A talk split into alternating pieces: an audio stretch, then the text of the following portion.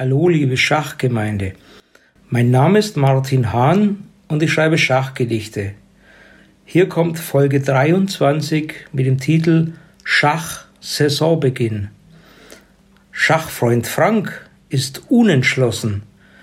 Wieder naht Saisonbeginn und er hält die Schachgenossen so wie jeden Sommer hin. Spiel doch wieder Punktspielrunde, bohren sie wie jedes Jahr. War doch spaßig einst im Grunde, war doch immer wunderbar.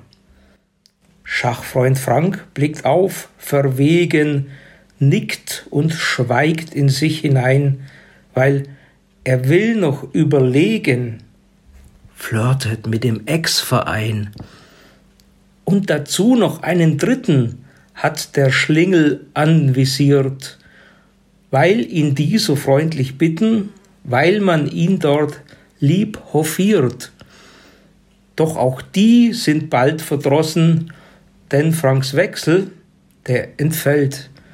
Schachfreund Frank ist unentschlossen, bleibt vorerst passiv gestellt.